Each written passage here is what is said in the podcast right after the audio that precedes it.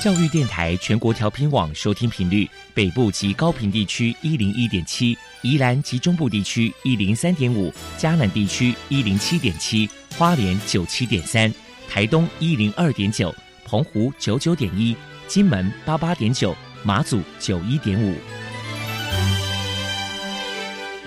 爱是包容，爱是牺牲，爱是分享，爱是服务。因为爱，特殊教育充满了无限的可能。用爱关怀身心障碍同学的未来，用心倾听资赋优异子女的心声。欢迎老师、家长、同学们，大家一起加入特别的爱这个大家庭。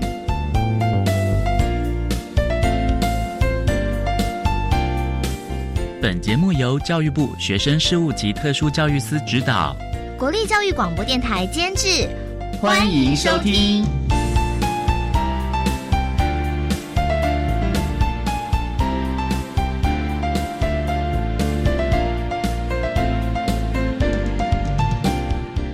因为爱，我们在空中相会。欢迎您再度收听《特别的爱》，我是小莹。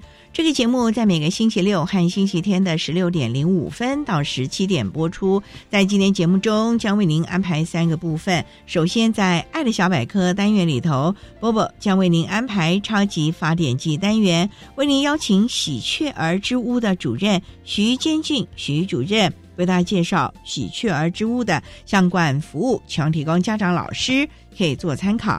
另外，今天的主题专访为你安排的是《爱的随身听》，为您邀请一百零九年教育部爱心楷模厂商社团法人宜兰县餐饮推广协会的林立慧理事长以及林正清执行长，为大家分享钓鱼能力的训练，谈声音障碍学生职场的适应以及应有的态度，希望提供家长、老师可以做参考。节目最后为您安排的是《爱的加油站》，为您邀请获得一百零九年教育部爱心楷模厂商荣耀的亮宇洗衣店的负责人刘月婷女士，为大家加油打气喽！好，那么开始为您进行今天特别的爱第一部分，由波波为大家安排超级发电机单元。超级发电机，亲爱的家长朋友，您知道有哪些地方可以整合孩子该享有的权利与资源吗？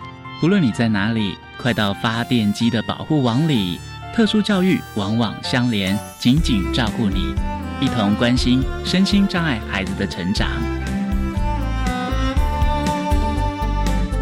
Hello，大家好，我是 Bobo。今天的超级发电机，我们特别邀请到位于台南市的洪家启能庇护中心的主任徐坚俊先生，来跟大家介绍一下。中心所成立的庇护工厂喜鹊儿之屋，洪家启能庇护中心是在民国九十四年的时候成立喜鹊儿之屋。首先，我们先请徐主任来介绍一下当初成立的背景跟目的是什么呢？首先要从喜鹊儿三个字提起，那喜鹊儿三个字不是为了仿冒或者是模仿什么别人哦，是因为我们的生活的环境，我们外面的树上有很多喜鹊筑巢，那喜鹊在。华人世界里面其实是一个比较正面的一个象征哦，那所以我们就把我们里面的服务对象用一个代号，不希望人家都是给他们的称呼是一个很负面的一个称呼，那时候我们就叫他们喜鹊了。他们因为长时间生活在我们洪家底下，叫做什么什么中心，我们也觉得好像很正面的，所以我们就取了这个喜鹊之屋。那其实喜鹊的之屋其实是一个品牌一个象征的一个名字，那它主要是为了将我们这些服务对象，我们提供他们很多记忆训练。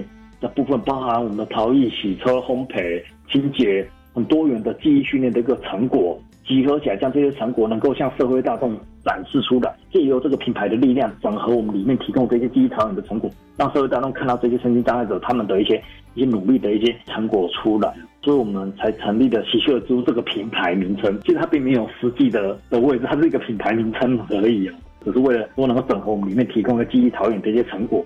推广出去，让社会大众更认识这些社会弱势这样子。接下来，我们请徐主任来介绍一下喜鹊儿之屋目前有多少位的生障成员，还有提供了哪一些训练课程。另外，在培训他们在学会工作技能上有哪一些小 paper 呢？洪家的我们的全体的服务对象。我们现在目前一百三十几位服务对象，其实都是我们喜鹊之屋的成员啦。那只是我们依照他们个人的兴趣还有能力，帮他们安排他们觉得 OK 的各种不同的训练课程哦。训练课程很多，那包括像陶艺，嗯，制作一些陶艺作品。我们的烘焙，我们烘焙算是我们的比较有特色或我们的主力的一款，制作一些西式点心的部分。那包括我们的洗车，我们的洗车班的清洁，他们会能够在清洁上面的话做一些训练。那我们的洗衣班在清洗衣物，那包含折叠衣物部分的话也有一定的训练了。那我们训练课程的话加起来应该有十种左右。那他们学这些工作技能的时候有没有什么小 paper 啊？那其实因为身心障碍者，尤其是心智障碍者，他们的自立年龄比较低一点呢。他们对一个完整的工作流程的学习的话的能力比较薄弱，他们没有办法说你说一句话，他就可以从头到尾就通通都帮你处理好。所以我们提供的小 paper 应该是这样子，我们会把工作拆成很多很多更细小的步骤。像比如说我们的调饮班，他们在训练冲泡饮料的时候，可能大家外面什手摇饮料可能很简单，你点一杯他就过去。哦，一个店员可能从一开始结账到冲泡饮料到交给你，然后跟你收取款项、找你钱，通通都可以一个人完成。那对我们的服务对象来说的话，这一件事情我们可能要拆给七个人或八个人做，他们会轮流去熟悉各个步骤。可能一个人他先学习如何帮客户点餐，其中一个人会冲泡，另外一个人他会使用计算机知道如何去找钱，还有将饮料做包装交给客户。就像一件事情切成很多个小的步骤，那在过程中切成小的步骤中，他们可能也需要很多不同的特定的辅具，像比如说果汁或什么一定浓度，我们就会。那比如说哦，有刻度的量杯，但是有刻度量杯，他们有的可能不识字，不识字的话，那是不是就不能使用这个量杯了？也不是，我们会在量杯上面会不同颜色的彩色笔做标记，他只要认得这个颜色泡这杯饮料，哪个果汁就是加到那一条线，蓝色线蓝色线可能是蓝莓汁，橘色线是橘子汁，他虽然不认得刻度，但是我们会以加工辅具的方式去加工这个器具。来做成这个东西，做的更适合他们去使用，去玩以辅助的角度辅助他们完成这一些不同的工作。所以他们在学习工作间中其实是很漫长的，他们学习一件事情要学很久，可是却忘得很快。所以我们就是会要不断的、不断的一直延续去训练他们，借由不断的训练，还有将工作切割成更小的步骤，再加上辅助的支持。那他们就有办法去完成一件事情了。他们完成后，他们当然也很高兴。他们觉得说啊，还是还有我自己可以做得到的事情。那所以学会工作技能上后，我们就是大部分就这两个 paper，就是辅具跟切割你的工作。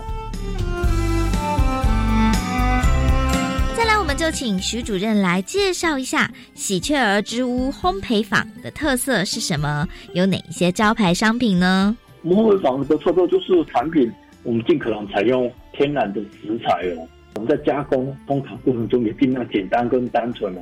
因为我觉得这些烘焙产品就是成品，就如同反映出制作人的本质一样，反映出我们这些身心障碍者他们很朴实的本质。他们就是很专心把这件事情给做好。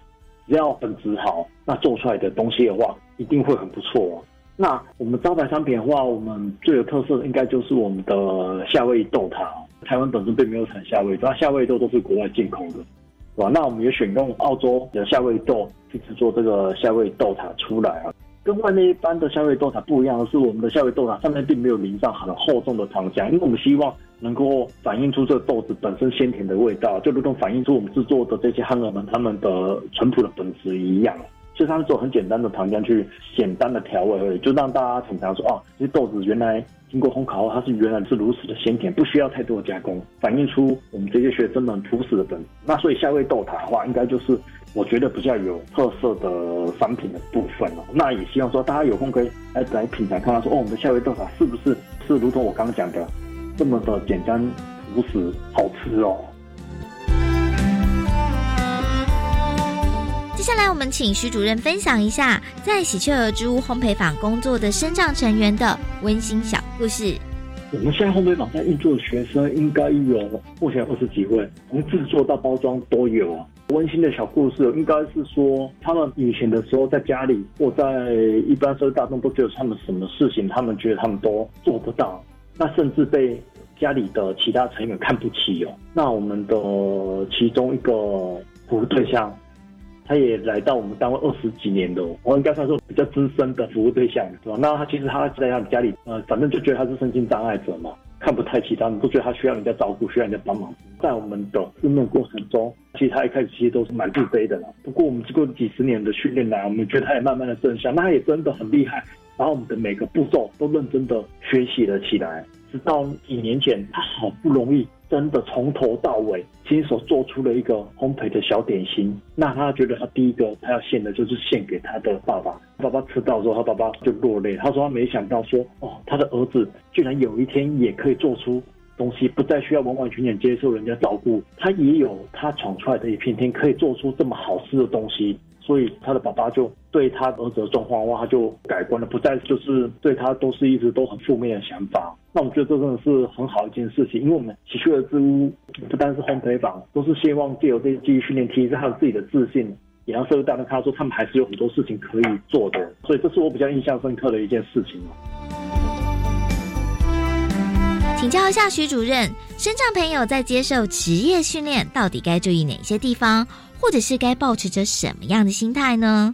如果身心障碍朋友要你接受剧训，第一个要先能够认知到说喜欢的兴趣是什么呢？然后再来就是自己的能力可以到什么程度哦。比如说我们扶队长可能天生他没有手臂啊，那如果说他没有手臂的话，那当然一些跟手部训练的东西的话，可能就不太适用。要能够先认知到自己的状态跟能力到什么地步啊，再来跟他谈，就是说那服务队长本身或者他的服务对象，所以哪些的职业训练他觉得他喜欢有兴趣的，我们再来谈。后面的部分哦，就希望说也不要都是负面的啦。就是我们在接受训练的过程中，我们会尽量给他正面支持，因为他们毕竟跟一般的还是有一些不太一样的地方，我们都会尽量给他正面的一些想法哦。一次失败没关系，失败十次也不是问题，失败一百次也不是问题。你再继续练习一千次，你总有机会你会成功的。所以，我们对他们的具要注意的，就是我们要十分具有耐心了。那在耐心的支持下，他们才有可能就完成一个个步骤，完成他们职业训练所要训练能够达到的目标。最后，主任，您还有什么样的话想要传达？我们洪家的身心障碍的接受喜鹊之屋推广他们记忆训练的成果。那其实要训练他们也不是非常的容易，那他们自己本身也很需要说社会大众的肯定的。那如果希望有机会的话，希望社会大众能够多多支持我们啊喜鹊之屋记忆训练的这个成果，不论是我们的烘焙产品，或者是调饮，或者是陶艺的一些作品，都希望说有机构会的话能够来就是看一看。当然，如果能够购买，给他们更好的支持，那那再好不过。因为每当他们看到他们的记忆训练成果被人家购买的时候，那对他们来说是一个很正面的肯定哦。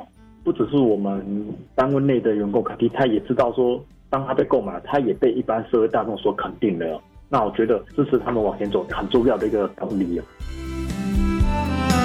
非常谢谢洪家启能庇护中心的主任徐坚俊先生接受我们的访问。现在我们就把节目现场交还给主持人小莹。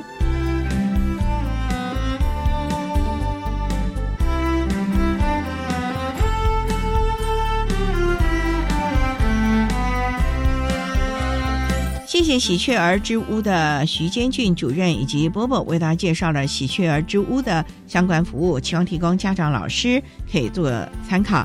您现在所收听的节目是国立教育广播电台特别的爱，这个节目在每个星期六和星期天的十六点零五分到十七点播出。接下来为您进行今天的主题专访，今天的主题专访为您安排的是。爱的随身听，为您邀请一百零九年教育部爱心楷模厂商、社团法人宜兰县餐饮推广协会的林立慧理事长以及林正清执行长，为大家分享钓鱼能力的训练。谈声音障碍学生职场的适应以及应有的态度，为大家分享国立宜兰特殊教育学校的孩子们在宜兰县餐饮推广协会实习以及工作的相关经验，希望提供家长、老师还有同学们可以做参考喽。好，那么开始为您进行今天特别爱的主题专访，《爱的随身听》。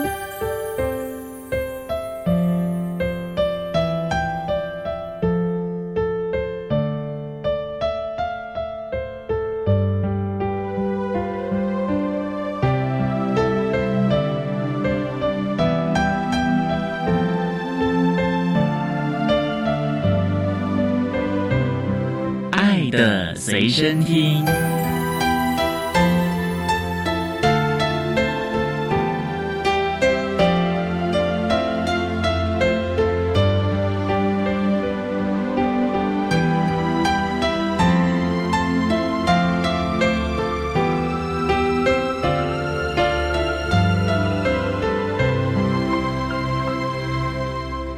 为大家邀请到的是获得教育部一百零九年爱心楷模厂商荣耀的社团法人宜兰县餐饮推广协会的两位贵宾。第一位呢是协会的理事长林立慧林理事长，理事长您好，主持人好，各位听众大家好。第二位呢是协会的执行长林正清林执行长，执行长您好，主持人你好，各位听众大家好。今天啊特别邀请两位为大家来分享。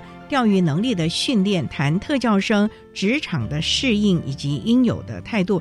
那首先啊，要先请两位介绍社团法人宜兰县餐饮推广协会是在宜兰什么地方啊？宜兰的五节乡，这个地方很有名哎。传艺中心啊，东山河啊，全部都啊，那是风景名胜嘛。是。那我们这个协会是推广餐饮，就是介绍我们宜兰的什么鸭赏啊这些好菜吗？不是，我们宜兰县餐饮推广协会是做餐饮职业训练。我们成立是在九十一年，餐饮训练、辅导考证照啊、职前训练啊，或是失业班或是在职班的第二专长训练。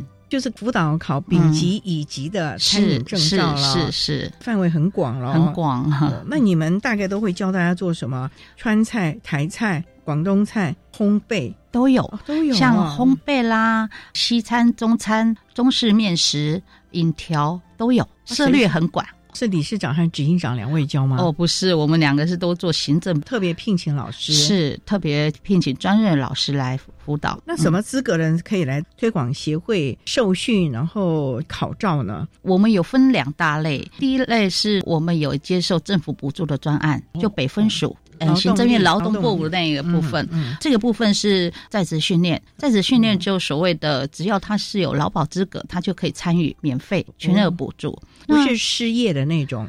之前我们曾经有做过失业啦，后来因为我们。在做伴手礼就没有再做这区块，所以现在就是只要你具有劳工身份，是，可是你想在职进修的都可以，可以。那要限定是要从事餐饮的吗？没有限定，都可以。像我们这种 L 也可以，啊也可以去，可以可以。可是我们五谷不分的人也可以吗？是呀，学习第二专长，那会辅导就业吗？会，我们也会跟一些厂商结合，所以你们包罗万象是蛮多的嘛。那也想请教，那当初啊，这个协会主要是推广餐饮的嘛？是。那怎么会跟我们宜兰特殊教育学校的孩子，让他们有这个实习工作的机会了呢？刚好这个教育学校跟我们算是地缘关系，距离很近。因为原本我们在做职业训练，看到一个缺口。其实我们帮助很多失业妈妈跟弱势族群有做一些餐饮职业训练辅导，可是里面我们看到一个缺口，是失业妈妈们或是弱势族群们，他们会做一些点心料理，可是他们不会行销，不会行销贩售。是，所以我们后来在九十三年成立一个十全十美商行，做伴手礼部分。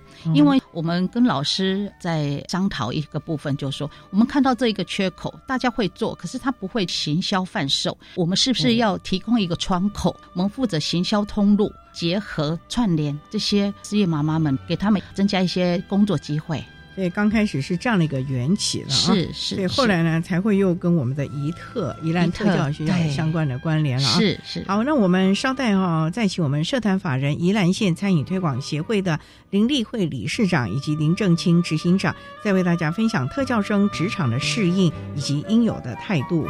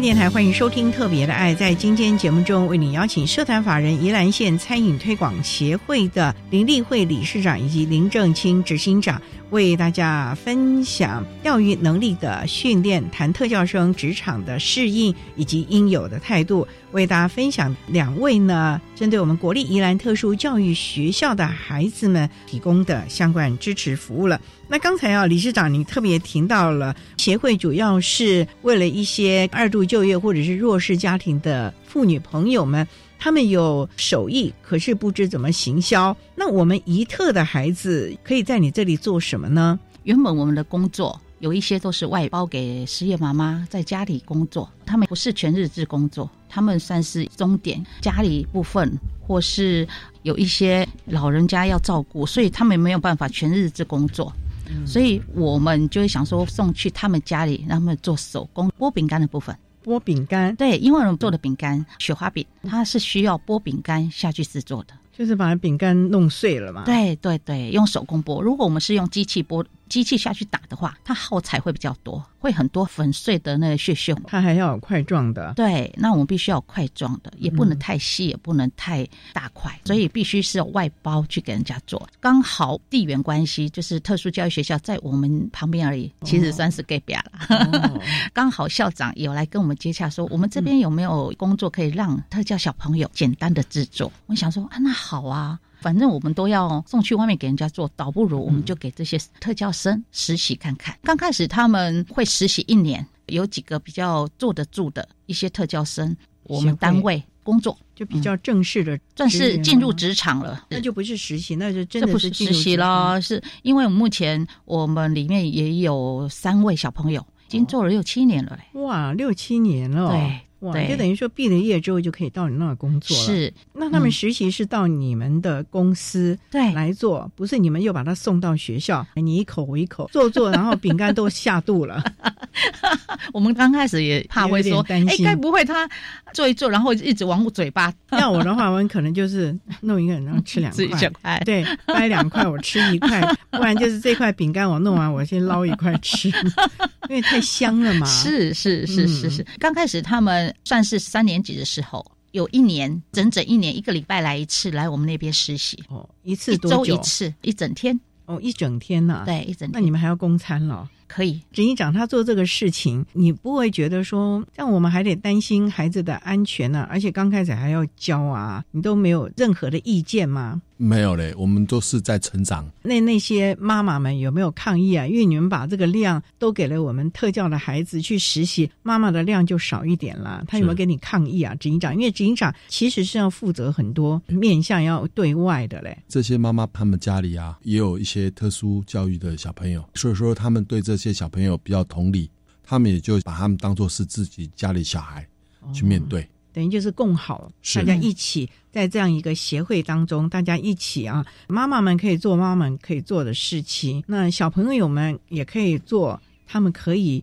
努力，或者是他们能力可以达到了这个事情了，大家一起。那这样子，理事长，那你们不是又得去开发更多的行销管道、销售管道了吗？没错，其实我们协会帮助不少人。我们不是指我们协会一条线，我们有串出很多，譬如说跟我们理念相合的人，嗯他们原本家里有工作室的事业妈妈，我们就把它串联起来。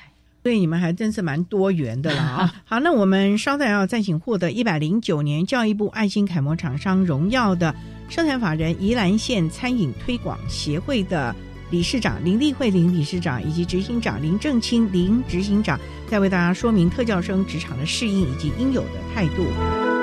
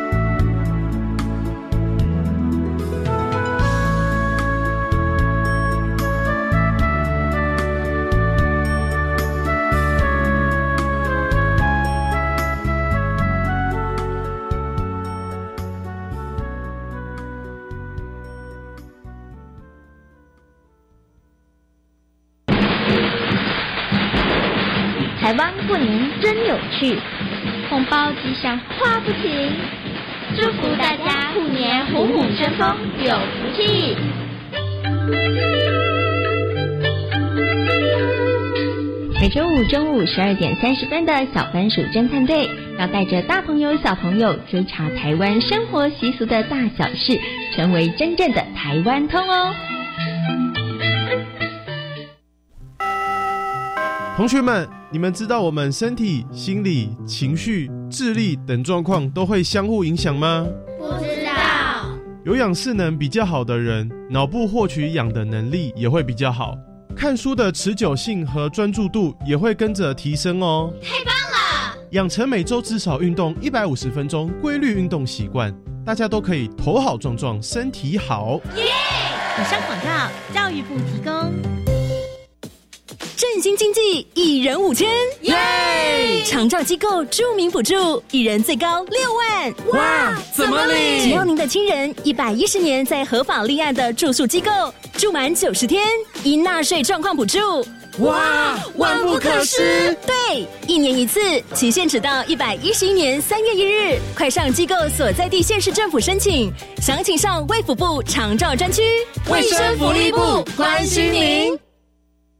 管那么的水，罗嘎西木啊！大家好，我们是欧开合唱团。您现在收听的是教育电台。教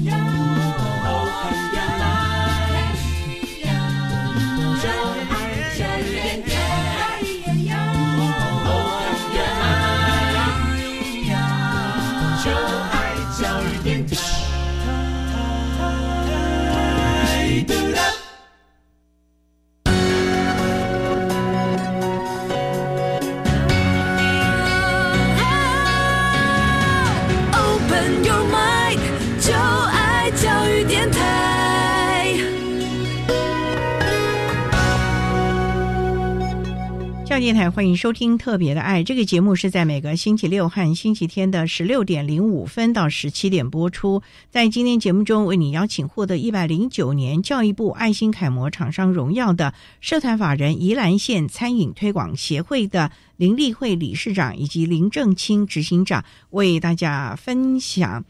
钓鱼能力的训练，谈特教生职场的适应以及应有的态度，为大家分享国立宜兰特殊教育学校的孩子们在餐饮推广协会的学习、实习，甚至于就业的相关资讯了。想请教理事长啊，刚开始啊，是我们宜兰特殊教育学校校长，请教你有没有一些工作机会？是，那你们当时会想到说，只有剥饼干这个工作可以让他们去做吗？刚开始我们训练是用剥饼干，是让他们安定的心坐下来。其实很多特教小朋友他坐不住的。刚开始实习的时候，特教老师就从旁辅导，让他们稳定心。其实我们工作也很愉快。其实很多小朋友很喜欢来剥饼干，因为我们在工作的时候会鼓励大家谁剥的比较好、比较完整、比较漂亮。等一下可以点歌。可以点歌，到最后的时候，我们会分享一些小饼干啊，或是小饰品送给他们。我们会做一个比赛。不过理事长啊，那剥饼干不就很简单的吗？嗯，就把它掰一掰，弄弄碎了。那你们有规定大小吗？有还是真的有啊？就是因为有规定大小。那有模型吗？没有，没有，就要完全用手工啊。是。天哪，那万一一下掰太大，要再掰两下，不然多太多了就放嘴巴了，是不是？不会啦，这应该不会，因为我们也常提供一些饼干请小朋友吃，我们要跟他讲说不能偷吃哦，因为大家眼睛都在看，这样会被记点。这也会被记点了，是，所以你们还教他们手工剥饼干、是压饼干工作的技能哦。是，其实剥饼干，我们原本想说这饼干剥很简单啊，没有什么技巧。可是啊，我发现这样长期剥的时候，两只大拇指手工这样扭转的时候，会刺激他的穴道。我发现他们脑筋会很清楚哦，不会想睡觉，因为他们的大肌肉、小肌肉这样的一个动作，嗯，就可以训练手指头的功能了嘛，灵活。增加他的体力，还体力，手的力量啦，应该是算是手的手力。那有没有发觉小朋友来之后手力变大了，感觉比较有力？这也是另外的一个附加收获了啊。是执行长，那小朋友在做的时候，你在旁边巡视吗？还是这一块太大了？哦，没有了，我们是鼓励啦。有时候会多，哎，我们来唱歌哦，激励他们。这么可爱啊！嗯，所以你们那里应该是欢笑很多了。是，那你们这个饼干都是你们自己烘焙出来的吗？还是是是啊？你们的工厂到底有多大？这个协会看看教人家 烘焙啊，教人家做菜啊，要辅导考证照，还有烘焙部门哦。我们后面就是一个实习工厂。还有实习工厂啊，嗯，那都禁用些什么样的人呢？工厂就是一般的，譬如说失业妈妈，一般的民众了。对对，所以每天这个量产很大吧？这个饼干，因为我们的产品很多项。那要剥饼干的那种是哪一种饼干？因为饼干其实像是祈福饼干有没有？圆圆一块，它必须把它一切式、一剥式，一个圆的要剥对半再剥，万一。有时候变成三，然后就哎，注意一下，我们是一个口令一个动作。第一个先把它分一半，再来就是两个半圆的再对半。那万一不合规格，是不是就可以进我肚子了？不会啦，到最后我们是用扭转方式，反正这样扭转它变成四块了。它不会上下不会，就是上下扭转，完全都用就大拇指。对，就大拇指扭转，它就变成十块。哇，这还要技巧，要我去一定弄了七零八落的。不会了，你客气了。执行长，你有试过吗？手镯啊，那我们俩可以结拜了啊！我看那个饼干大概到最后都进我的肚子，因为不敢交差呀，所以都的。那我是不是今天拿了十片饼干，到时候我要交出四十片饼干给你？特教生他们不只是只有剥饼干，哦，还有做什么？我们还教他们折盒子，折盒子哦，包装。譬如说，我们一包饼干十五个，我们如何教他包装？因为有一些特教小孩子，他的算术能力并不是很优，那怎么办？所以有时候他就会天外飞来一笔，有时候一包十五入，有时候一包十二入，有时候一包十七入，所以就不同。所以我们也一直在学，边做边学。我们用一个板块，就是一个辅具。利用我们所谓的职业再设计了啊，是十五块饼干放进去，把它放满了格子嘛，是这样子吗？是是是，我们就贴贴纸嘛，用一个板块，然后把饼干袋贴在一个辅具上面，请小朋友按照那个一块一块饼干放成十五块，虽然比较慢，可是是准确的，就不会一下子啊，糟糕了，这一袋只有十二个，那一代十七个，怎么办？是，到时候消费者也会讲话的了，是是是是，所以就是用这些辅具。来协助孩子更早进入状况，没错，也免得出错了。是这样，他们应该也很快乐吧？因为看到这样一包包的，那他还要负责放到那个，那应该是塑胶袋里面吧？呃，对，封口吗？我们后来有买一台机器，是用排列式方式让他们包装，所以我们的孩子也会会包装风采。对，哇，你也训练的太好了吧？对他们会觉得很有成就感。有一次我们出去玩的时候啊，看到雪花饼，小朋友他很高兴说：“那是我包的。”真的吗？他怎么会知道？因为我有时候都会带出去走走，在那个伴手礼店啊，或许有时候会。放我们家的东西产品哦，寄卖了，他就跟我们说：“哎呀呀，那就是我包的嘞！”哇，那他更开心了，开心！我的产品可以在商店里面贩卖，是。哇，那更是高兴的不得了了，真的是太棒太棒了啦！好了，那我们稍待啊，再请我们社团法人宜兰县餐饮推广协会的林立慧理事长以及林正清执行长，再为大家分享特效生职场的适应以及应有的态度。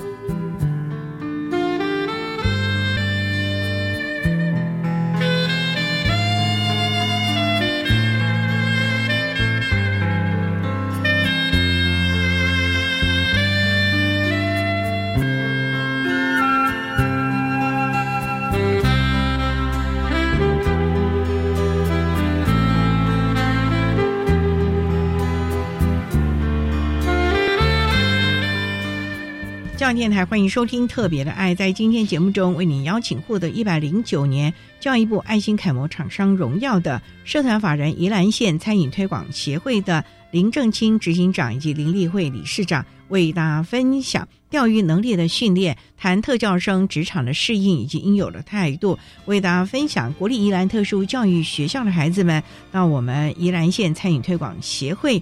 实习工作的相关经验。刚才理事长为大家提到了，我们是做饼干，而且呢，运用了我职业赛设计的辅具，让孩子们对于树木啊、包装啊，也都有相关的水准。那想请教啊，执行长，那这群孩子到我们的协会大概有多久的时间了呢？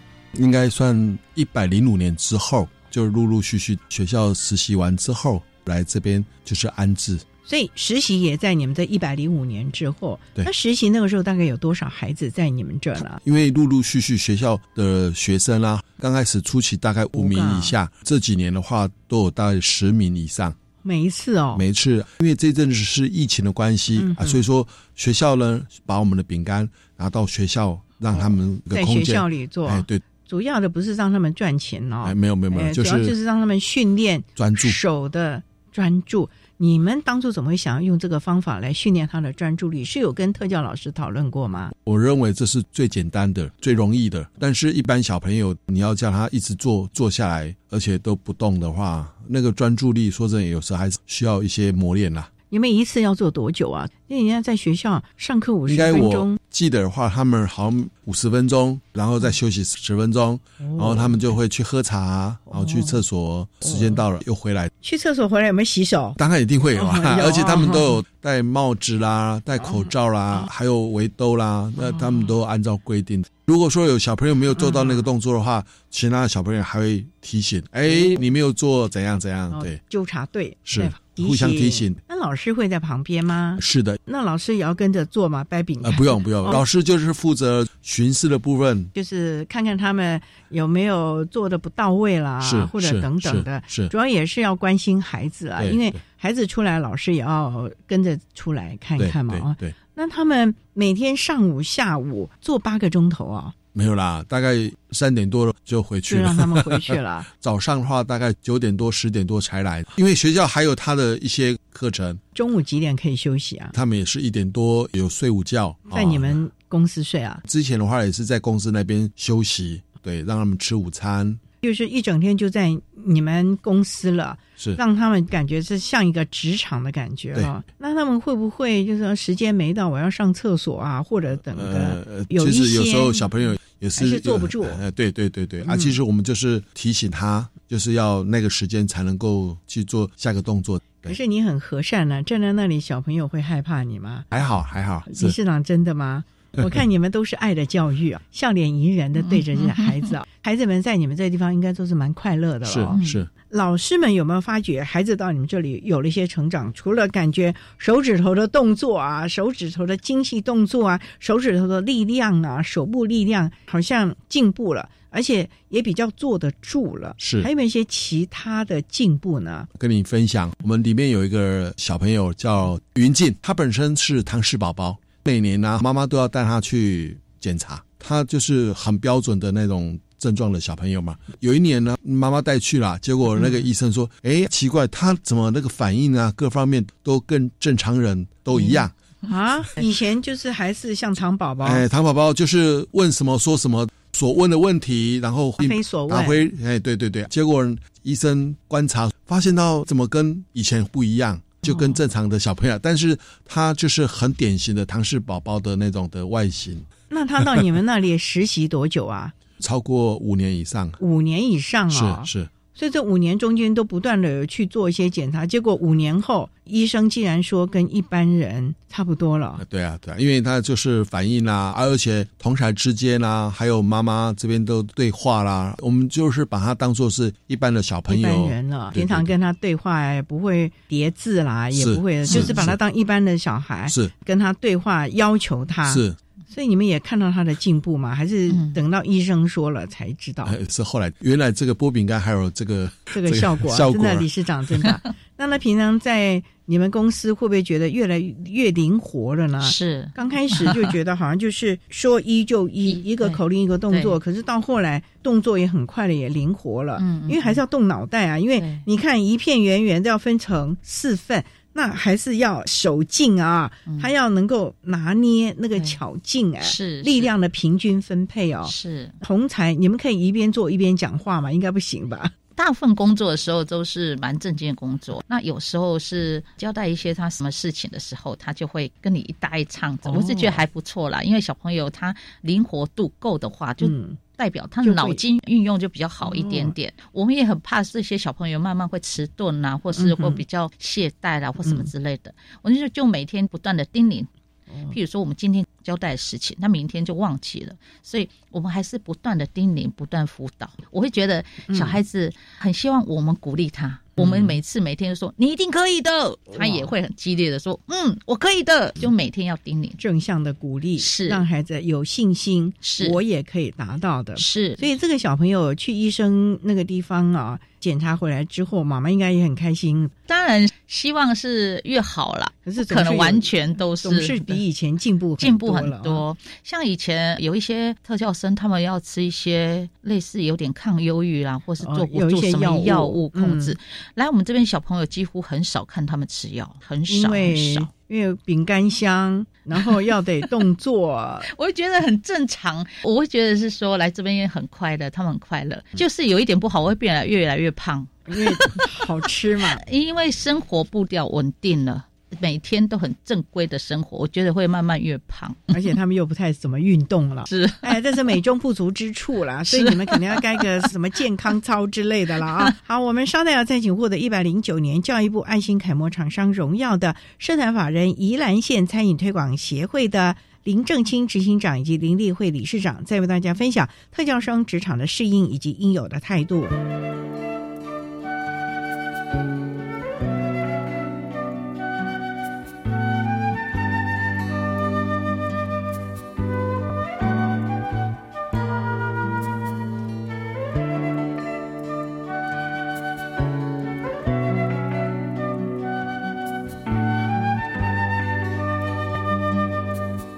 电台欢迎收听《特别的爱》。在今天节目中，为你邀请获得一百零九年教育部爱心楷模厂商荣耀的社团法人宜兰县餐饮推广协会的林立会理事长以及林正清执行长，为大家分享钓鱼能力的训练。谈特教生职场的适应以及应有的态度。刚才啊，执行长和理事长为大家分享了国立宜兰特殊教育学校的孩子们呢，在推广协会学习剥饼干、还有包装等等的工作，也听到了一个糖宝宝经过了这几年的学习之后呢，医生的复诊追踪，要觉得说他的反应都进步了很多了。不过刚才执行长你也特别提到了。除了孩子们在你们这里实习，后来可以在你们这就业，你们想了好多的鼓励的方法，例如带他们出去参加比赛。我看你刚刚好兴奋，我们拿了几金几银哎，还特别把照片给我看。当初怎么会有这样一个想法，要带孩子出去比赛呢？其实我们透过剥饼干这种技术啊，然而我们本身餐饮协会啊，刚好有认识高雄那边的学校厂商，邀请我们带小朋友过去。南部那边比赛，所以说学校啊，跟我们这边的特教小朋友组团，然后去南部参加糖霜饼干的比赛。不是剥饼干比赛，没有啦，没有。我还以为是剥饼干比赛，原来是糖霜比赛。糖霜是什么啊？饼身上面要弄上霜哦。是是。哎呦，那个有技术哎。它上面还有绘画的部分。那是在一百零八年的时候啦，那一次比赛也有得到蛮多的奖项。不，理事长啊，你们怎么敢大胆带着孩子从宜兰呢？那你们应该是绕过了基隆啊，到南部哎，是在哪里啊？高雄、台南。其实我们有在桃园跟高雄有两场的比赛，因为刚好他们第一次是让特教生参与的一个活动，类似糖霜饼干那个画画在上面饼干上面画画的一个比赛，就透过我们这边看有没有特教生。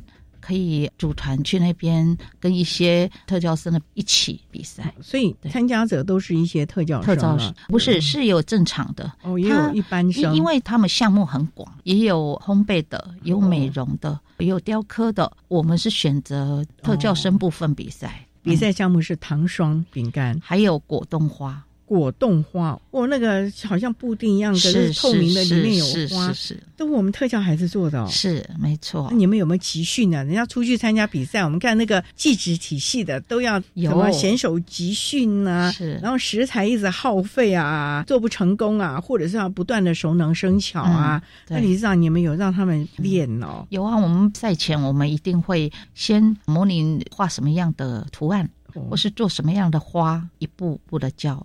准备了多久啊？准备了将近一个月左右。一个月哦，哇，那其实也很快呢，也很快啦。就是说，其实平常的功夫已经打得很好了啦。他们平常会做那个糖霜吗？不是只做波饼干吗？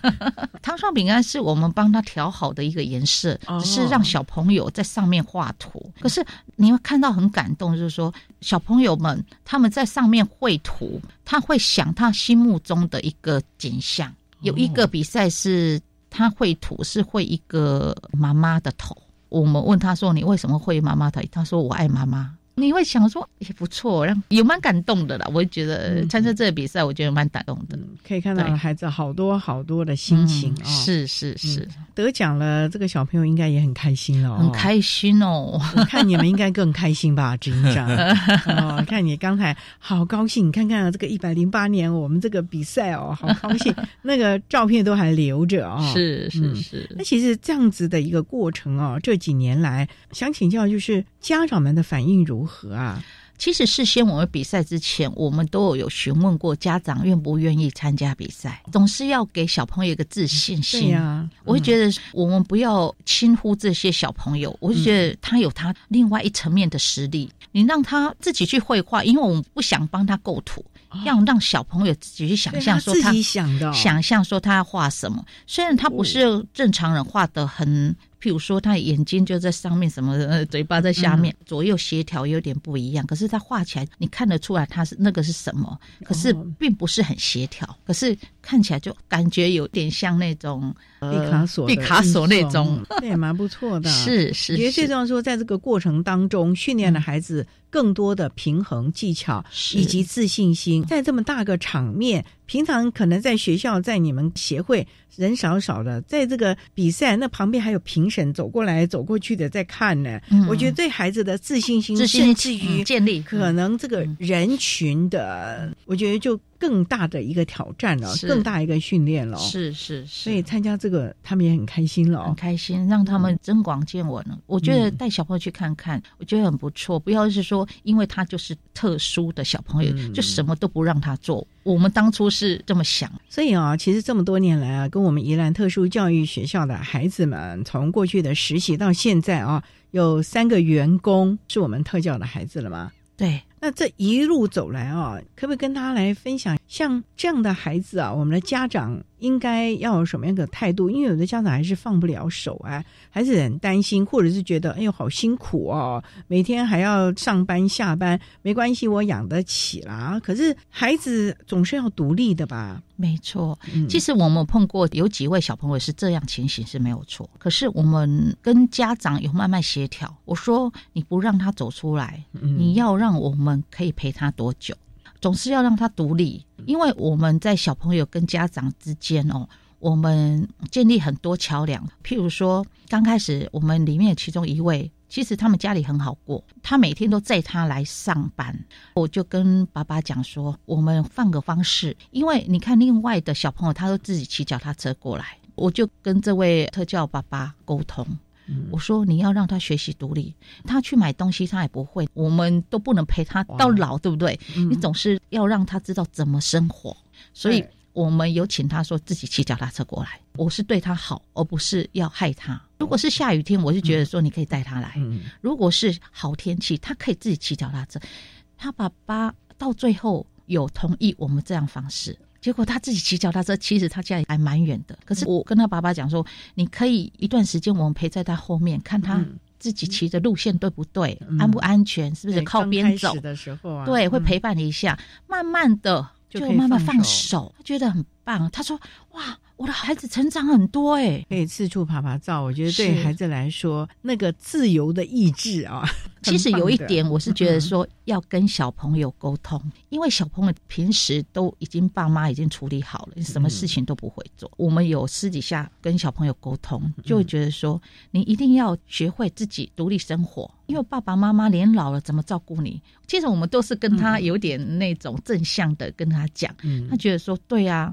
小朋友都会觉得说我们讲的很有道理，可是你没有做，阿姨要看到你真正的骑脚踏车过来，不要靠父母亲。以后你是要照顾父母亲，不是父母亲一直照顾你，所以他就自自己骑脚踏过来，很棒，很棒，很棒，也是你们有这么多年的感情了，他们也很信任你，信任，对对对，我觉得信任。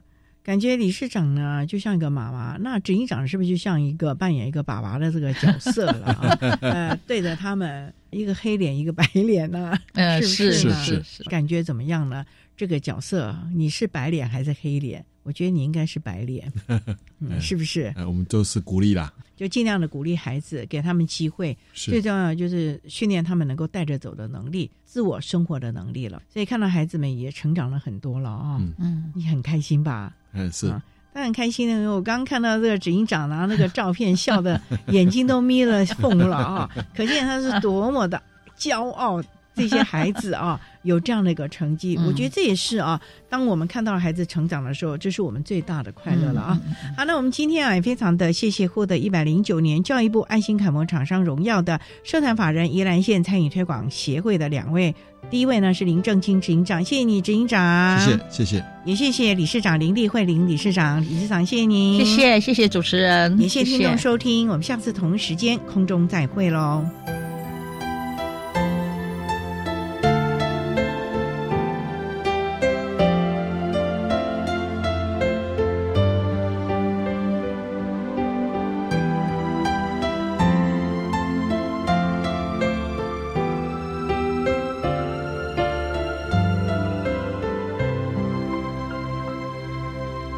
谢谢获得一百零九年教育部爱心楷模厂商荣耀的社团法人宜兰县餐饮推广协会的林立慧理事长以及林正清执行长，为大家分享了声音障碍学生职场的适应及应有的态度，为大家介绍了国立宜兰特殊教育学校的孩子们在宜兰县餐饮推广协会实习工作的经验，希望提供家长老师可以做参考。您现在所收听的节目是国立教育广播电台特别的爱。节目最后为您安排的是“爱的加油站”，为您邀请一百零九年教育部爱心楷模厂商亮宇洗衣店的刘月婷负责人为大家加油打气喽。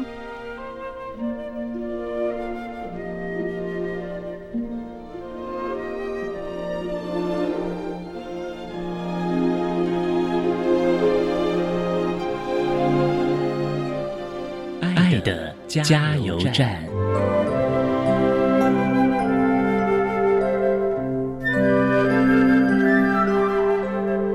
各位听众，大家好，我是教育部一零九年爱心楷模厂商亮洗衣店的负责人刘叶婷。针对企业提供身心障碍孩子实习就业，会有几点的分享。我比较呼吁是家长的部分，我希望家长能够从小把我们这些身心障碍的孩子们当做是一般的正常的哥哥姐姐、弟弟妹妹一样的照顾。不要特别的溺爱他，或者是特别的帮他做。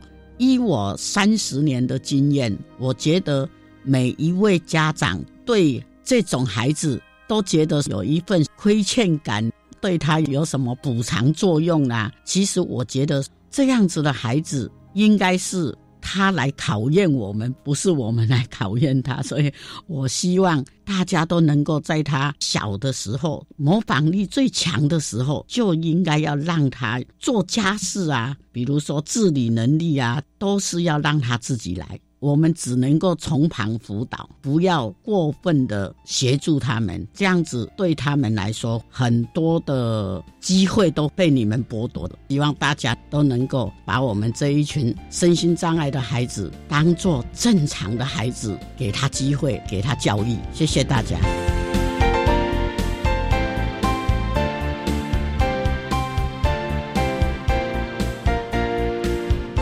就为您进行到这儿了，感谢你的收听。在明天节目中，为你邀请获得一百零九年教育部爱心楷模厂商荣耀的亮鱼洗衣店的负责人刘月婷女士，为大家分享适当的坚持，谈企业对特教生的期望以及接纳的方式，为大家分享了桃园市立桃园特殊教育学校的孩子们在亮鱼洗衣店实习还有工作的经验，希望提供家长老师可以做参考喽。感谢你的收听，也欢迎您在明天十六点零五分再度收听《特别的爱》，我们明天见了，拜拜。